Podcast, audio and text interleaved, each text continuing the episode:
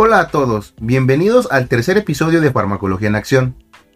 ¿Alguna vez te has preguntado cómo funcionan los medicamentos que te tomas o cuál es el proceso detrás de su descubrimiento? Soy Carlos Gutiérrez, estudiante de la licenciatura Químico Farmacéutico Biólogo, y junto a Sheldon diseñamos este espacio para resolver esta y otras dudas. Además, queremos compartir contigo un poco del conocimiento adquirido sobre farmacología y química en general. En cada episodio exploraremos la ciencia detrás de los fármacos, su descubrimiento, desarrollo, mecanismo de acción y aplicaciones terapéuticas. También invitaré a químicos, médicos, docentes, investigadores y otros profesionales de la salud para que nos brinden su perspectiva y conocimiento sobre temas específicos. Será una oportunidad única para aprender de quienes se enfrentan esta industria todos los días. Prepárate para desafiar tu mente, expandir tu conocimiento y descubrir cómo la farmacología está moldeando nuestro presente y futuro. Comenzamos. Saludos a todos los oyentes. Bienvenidos a nuestro podcast, soy Seldon, co-conductor de este espacio. Para comenzar este tercer episodio recordaremos la definición de fármaco, nos daremos un breve viaje a la historia de los fármacos, también hablaremos sobre el proceso de descubrimiento de nuevos fármacos, la clasificación de los principios activos y las consecuencias que usarlos podría traer. Por último mencionaremos nuestra predicción sobre el futuro de los fármacos. Sin más que decir, comencemos. Gracias, Sheldon. Como ya pudieron ver en el título del episodio y también lo mencionaron en la introducción, la conversación que tendremos hoy sobre farmacología se centrará en los fármacos. Recordemos que en el episodio anterior hablamos que los fármacos son sustancias químicas que se han utilizado desde la antigua China para tratar enfermedades y aliviar algunos síntomas. Estos pueden ser de origen natural o sintético. Eh, actualmente existen diferentes formas de administrarlos. Algunas pueden ser tabletas, inyecciones o inhaladores. Ok, entonces sería como el responsable de que mis malestares bajen. Exactamente. La función principal de los fármacos va a ser actuar sobre el organismo para modificar su funcionamiento y de cierta forma digamos que lo que va a hacer es corregir un desequilibrio que pudiera estarse presentando. Y lo que van a hacer ellos como tipo mensajeros que cuando llegan al sitio de unión van a activar o a inhibir un proceso natural que en el organismo ya tendría que estar existiendo. Eh, lo que van a hacer es recordarles que, tiene que activarse.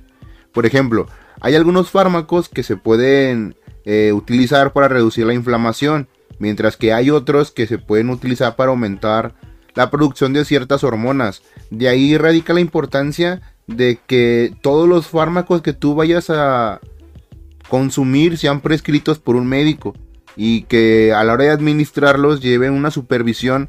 Mira, si no como tal una supervisión del médico, sí por lo menos que tenga una serie de indicaciones que tú como paciente o el paciente pudiera seguir para evitar que pudiera presentarse un efecto secundario. ¿Sabías que? El sildenafilo fue diseñado en un inicio para el tratamiento de la hipertensión y la angina de pecho. Durante los ensayos clínicos de fase 1 muchos de los pacientes no querían dejar el tratamiento debido a las erecciones que les provocaba dicho fármaco. Este hecho empujó a la farmacéutica Pfizer a realizar más estudios y a comercializarlo con el nombre de Viagra para el tratamiento de disfunciones eréctiles. A inicios del siglo XXI, la Viagra copaba el 92% del mercado de prescripción para disfunción eréctil. Oye, pero si antes no había ni laboratorios, ¿cómo dices que desde la antigua China? Es que no creas que los fármacos siempre han sido como los conocemos hoy en día. Han tenido una evolución a través de su historia. Mira, se remonta desde la antigua China y Egipto, que fueron los primeros en comenzar a hacer contribuciones a, a estos estudios. Y durante siglos las plantas y hierbas fueron las que se utilizaron para tratar ciertas enfermedades y dolencias que acongojaban a las personas en ese tiempo. En Europa principalmente fue donde empezaron a tratarse ya como tal un poco más para enfermedades. ¿Sí me explico? Pero eso que tiene que ver con la farmacología, esos son remedios de viejitos. Es que justo esos remedios de viejitos que comentas son la base fundamental para las investigaciones de nuevos fármacos. En la antigüedad ellos no tenían pues mucha idea del impacto que iban a causar o que estaban causando, pero poco a poco iban descubriendo nuevas formas de alargar la expectativa de vida. Por ponerte un ejemplo, mira, antes era muy común que la gente llegara a morir debido a que las heridas que se les causaban eran maltratadas y luego se infectaban y bueno, llegaba la muerte de la persona. Tuvo que haber un momento en el que a alguien, por alguna razón, se le ocurrió cubrir la herida con una hoja de sábila, con una con un pedazo de sábila, perdón. Y después de eso se dieron cuenta que eso ayudaba de cierta manera al proceso de cicatrización. Y comenzaron a utilizarlo y así como ese tipo de cosas tan pequeñas fueron desarrollando más y más y más curaciones en ese tiempo, este, que hoy en día, bueno, gracias a esos indicios podemos decir que, que tenemos un tema ya de farmacología que estudiar, si no pues seguiríamos estancados. Pero mira, sin embargo, a lo que te refieres tú, que fue la farmacología ya en forma, fue hasta el siglo XIX, este, y comenzó de a poco, lo que permitió que algunos científicos eh, comenzaran a hacer síntesis de algunas sustancias derivadas muchas del conocimiento adquirido por el estudio de las plantas que se tenían. Y estas sustancias que sintetizaban se podían utilizar y se aplicaban como medicamentos. A medida de que fue avanzando eh, la ciencia en general, la tecnología incluso hoy en día, pues los fármacos han tenido una mayor evolución y un mejor desarrollo y hoy en día ya tenemos incluso la opción de decidir hasta por la presentación. Anteriormente era pues muy importante que hubiera un remedio. Hoy en día tenemos incluso hasta competencia entre diferentes marcas que nos lo presentan de acuerdo a gustos de cada persona y también algunas que lo hacen de acuerdo al funcionamiento que el fármaco este, debe tener o al comportamiento que busquemos que, que tenga para mejorar la absorción y la ionización del fármaco. Pero bueno, ya avanzaremos en temas más adelante. Prepárate para, para aprender de forma divertida. Hola a todos.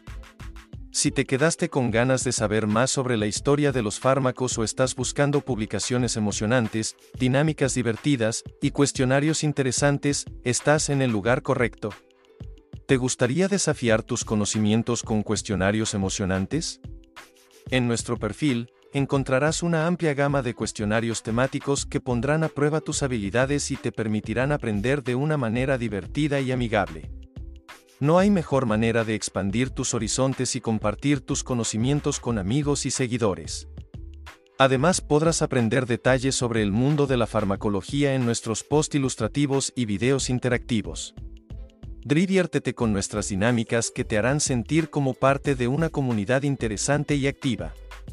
Participa en retos, concursos y juegos interactivos. Está interesante todo esto, por eso mejoró tanto la expectativa de vida, oye pero si ya hay tantos avances, ¿por qué no hacen más fármacos para todas las enfermedades? Híjole, es que tampoco es tan fácil como suena. Mira, para que un fármaco salga a la venta, para que un nuevo medicamento salga a la venta, tiene que pasar un proceso demasiado complejo detrás de él. Mira, principalmente el proceso te va a durar entre unos 8 y unos 10 años más o menos, yo que te calculo, eh, mínimo. Porque lo primero que tiene que suceder para que esto comience es que exista una enfermedad, que los investigadores identifiquen esta enfermedad o este síntoma, dolencia, como le quieras tú llamar, que requiera de un tratamiento. Y ya que la tienen, la van a investigar, la van a estudiar, van a analizar qué es lo que gira alrededor de esa enfermedad para entender de qué forma pueden atacarla. Y ya que encontraron esa forma en que pueden atacarla, la siguiente parte es buscar una molécula que pueda ser útil para de cierta forma combatir esa afección que estamos cuidando. Esta molécula que, que puede prevenir de cualquier lado, ¿eh? puede ser de una planta, de un animal, de un microorganismo o en, la actualidad se puede sintetizar alguna sustancia química que, que ayude a mejorarlo. Una vez identificada tu enfermedad, tu forma de curarla y tu molécula, que ojo, la molécula solamente es prometedora, no quiere decir que ya tengas resuelto el tema. Primero tienes que encontrarla y ahora vas a tener que realizar pruebas exhaustivas para determinar su eficacia y sobre todo la seguridad de esto. Las pruebas van a comenzar como todo pruebas de valoración, de control de calidad, como materia prima, como producto terminado, etcétera, ¿no? Y ya que terminas ese proceso, vas a comenzar una serie de procesos clínicos de estudio en el cual vas a evaluar el comportamiento del fármaco primeramente en una este, población sana de ciertas características, cierto rango de edad. Posteriormente, si llega a pasar esa fase, vamos a pasar a la siguiente, que es donde vamos a evaluarlo. Ahora ya en personas que tengan una enfermedad controlada y vamos a ver cuál es la interacción. En cada una de estas etapas puedes regresar a la anterior y hacer correcciones este, para evitar que el fármaco cuando salga a su venta te vaya a causar efectos secundarios que no tenías contemplados y entonces un daño más que un beneficio, ¿sabes? Comparte en los comentarios cuál es la forma farmacéutica de tu preferencia y cuál de plano no quisieras que te prescribieran, déjanos tu comentario. En el episodio pasado mencionaste que eran más de 700 grupos, pero no me termino de quedar claro en qué se basan para cada grupo. Ah, claro, te refieres a los grupos de los fármacos. Estos giran de acuerdo a la enfermedad o síntoma que el fármaco vaya a tratar. Por ejemplo, los analgésicos son fármacos que se conocen por aliviar el dolor. Entonces, aquellos principios activos que su principal función sea aliviar o reducir el tema del dolor se van a incluir dentro de este grupo.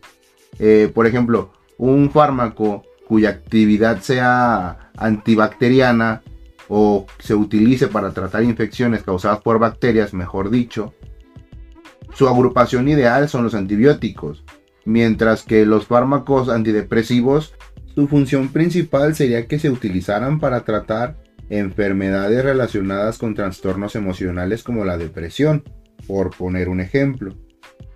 De otro lado tenemos a los antihistamínicos y estos se utilizan para tratar a las alergias. Pudiéramos seguir clasificándolos, por ejemplo, los antiinflamatorios que se utilizan para reducir inflamación y dolor incluso. Eh, pero más bien ellos reducen el, ayudan a reducir el dolor por medio de eliminar la inflamación. También tenemos medicamentos que se utilizan para cuidar la presión arterial, se llaman antihipertensivos y estos van a controlarla únicamente los niveles. Mientras que otros medicamentos, por ejemplo los antidiabéticos, se utilizan para controlar los niveles de glucosa en sangre y es importante recordar que todos los fármacos pudieran tener algún efecto secundario, por lo tanto se debe recurrir a una supervisión médica durante un tratamiento terapéutico. Descubre el fascinante mundo de la ciencia en TikTok. ¿Estás listo para emocionantes videos sobre química, conocer los detalles de la tabla periódica y sus elementos? Síguenos en TikTok en arroba farmacología-bajo y explora contenido científico increíble. Química, farmacología y ciencia en general te esperan. Descubre reacciones químicas asombrosas, experimentos fascinantes y los últimos avances en medicina. No te pierdas esta oportunidad de aprendizaje y diversión. Síguenos en TikTok en arroba farmacología-bajo y sumérgete en un mundo de descubrimientos científicos. Haz clic ahora y comienza a explorar. Te esperamos con los mejores videos científicos en TikTok. ¿Cómo que efectos secundarios? ¿Qué me puede pasar? ¿Que no son para curarme? Sí, pero por supuesto, claro que están diseñados para curarte. Pero es importante que sepas que algunos pueden causar efectos secundarios. Y mira, estos pueden variar desde muy leves, como algún mareo o alguna náusea, o ya pueden ser más complicados como un problema cardíaco o algunas reacciones alérgicas. Es por eso que es fundamental seguir las instrucciones que el médico te da. Y mira, lejos que del médico te dé instrucciones, debería existir un farmacéutico hospitalario específico donde él te pueda dar la dosis y la frecuencia en la que vas a estar administrándote el fármaco, cómo lo vas a hacer, cuándo. E incluso él tendría que revisar que de, acuerdo a la receta que te da el médico no exista alguna interacción medicamentosa. Pero esos temas ya te los voy a explicar donde hable de la farmacia hospitalaria. Alguna sección inventaré por ahí.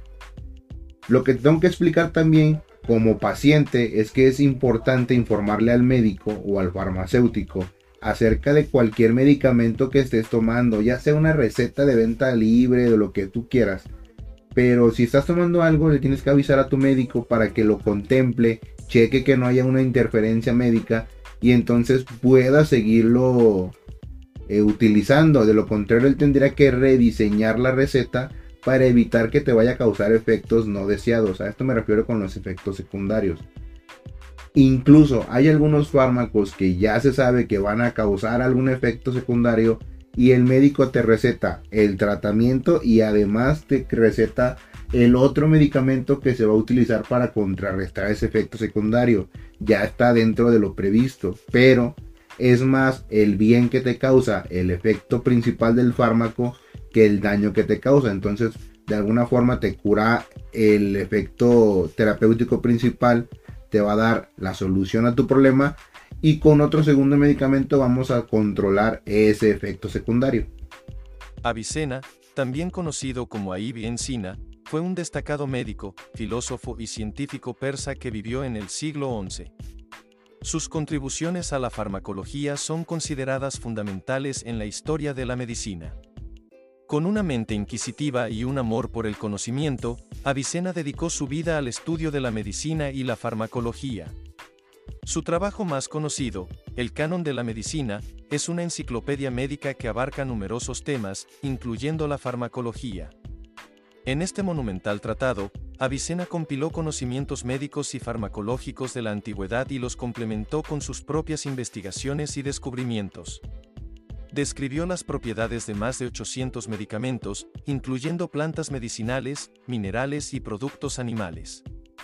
Avicena hizo hincapié en la importancia de la observación y el razonamiento científico en el estudio de los medicamentos. Propuso métodos para evaluar la eficacia y seguridad de las sustancias utilizadas en la medicina, estableciendo una base para el desarrollo de la farmacología como ciencia. Sus contribuciones no solo se limitaron a la farmacología, sino que también abarcaron la fisiología, la anatomía y otras áreas de la medicina. Avicena sentó las bases para la práctica de la medicina basada en la evidencia y el uso de tratamientos individualizados. En lo que respecta al futuro de los fármacos, de acuerdo a la opinión de un servidor, eh, particularmente pudiera decir que gracias a los avances tecnológicos que se ha tenido, la ingeniería biomédica, el desarrollo de cada vez más especialidades clínicas y de investigación sobre todo, pues se ha podido desarrollar nuevos fármacos que pueden tratar enfermedades que antes eran incurables, por ejemplo el caso del cáncer o del VIH.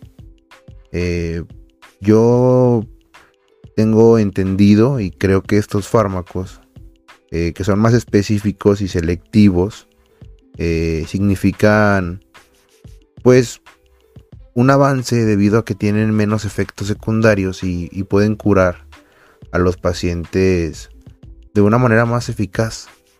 Y si no curarlos, por lo menos sí sobrellevar el tema de los síntomas de una mejor manera.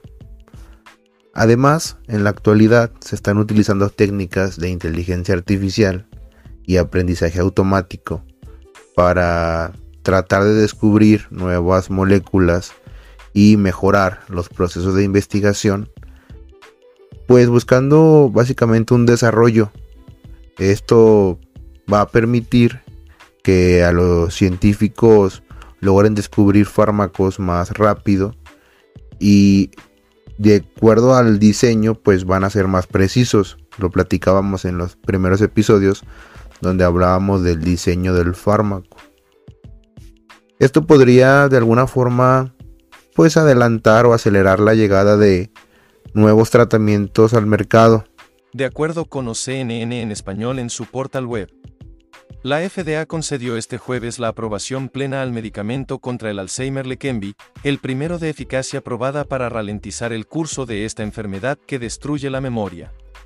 Los Centros de Servicios de Medicare y Medicaid, CMS, por sus siglas en inglés, informaron el jueves que ampliarán la cobertura del fármaco, con lo que se extenderá el acceso a hasta un millón de personas con formas tempranas de la enfermedad. La decisión de hoy es la primera comprobación de que un fármaco dirigido al proceso subyacente de la enfermedad de Alzheimer ha mostrado beneficios clínicos en esta devastadora enfermedad, declaró en el anuncio Teresa Buracchio, directora en funciones de la Oficina de Neurociencia del Centro de Evaluación e Investigación de Medicamentos de la FDA. Este estudio confirmatorio verificó que es un tratamiento seguro y eficaz para pacientes con este padecimiento. Para realizar una breve conclusión de lo que abordamos en este episodio, comencemos por recordar que definimos al fármaco como un mensajero que va a activar o a inhibir algún proceso propio del organismo con la finalidad de de alguna forma arreglar un desequilibrio que esté sufriendo. También dijimos que podía ser de origen natural o sintético. Además nos adentramos en su historia y cómo estos han ido evolucionando, involucrando a los antepasados que con plantas y hierbas fueron encontrando la forma de llevar tratamientos terapéuticos para alargar la expectativa de vida. Continuamos con un tema importante que fue el desarrollo de los tipos de fármacos y cómo es que estos se van agrupando de acuerdo al mecanismo de acción, pero más importante aún, se van agrupando de acuerdo a la enfermedad o síntoma que estos vayan a curar. Finalmente, dimos un breve comentario sobre nuestras expectativas y pronósticos de acuerdo al futuro que los fármacos y la industria farmacéutica avecinan con la ayuda de la tecnología y nuevas ramas de investigación. El día de hoy en la sección Te presento un fármaco. Tenemos a la invermectina. En un laboratorio lleno de tubos de ensayo, microscopios y científicos concentrados, la ivermectina emergió como un fascinante fármaco con un potencial revolucionario. Con meticulosidad y precisión, los investigadores estudiaron las propiedades de este compuesto químico y su impacto en diversas enfermedades. La ivermectina, un derivado semisintético de una bacteria del suelo llamada Streptomyces avermitilis, demostró una notable capacidad para combatir parásitos. A medida que los científicos profundizaban en su mecanismo de acción, descubrieron que este fármaco interactuaba con los canales de cloro de los nervios y los músculos de los parásitos, lo que les impedía funcionar correctamente y finalmente los paralizaba. Su eficacia contra la oncocercosis y la fileraíesis linfática fue asombrosa. La ivermectina demostró su habilidad para eliminar los parásitos responsables de estas enfermedades, brindando un alivio a millones de personas que habían sufrido durante años. Los estudios clínicos respaldaron estos hallazgos, y el fármaco se convirtió en un tratamiento de referencia para estas dolencias. Pero el descubrimiento de la ivermectina no se detuvo ahí. Intrigados por sus propiedades, los científicos comenzaron a investigar su potencial en otras áreas. En el laboratorio, observaron cómo este compuesto afectaba a los ácaros responsables de la sarna, destruyendo sus membranas celulares y acabando con la infestación. La ivermectina se convirtió rápidamente en un tratamiento eficaz para esta enfermedad cutánea. A medida que avanzaban los estudios, surgieron nuevas preguntas sobre el alcance de las capacidades de la ivermectina investigadores observaron resultados prometedores en la inhibición de virus transmitidos por insectos, como el dengue y el zika.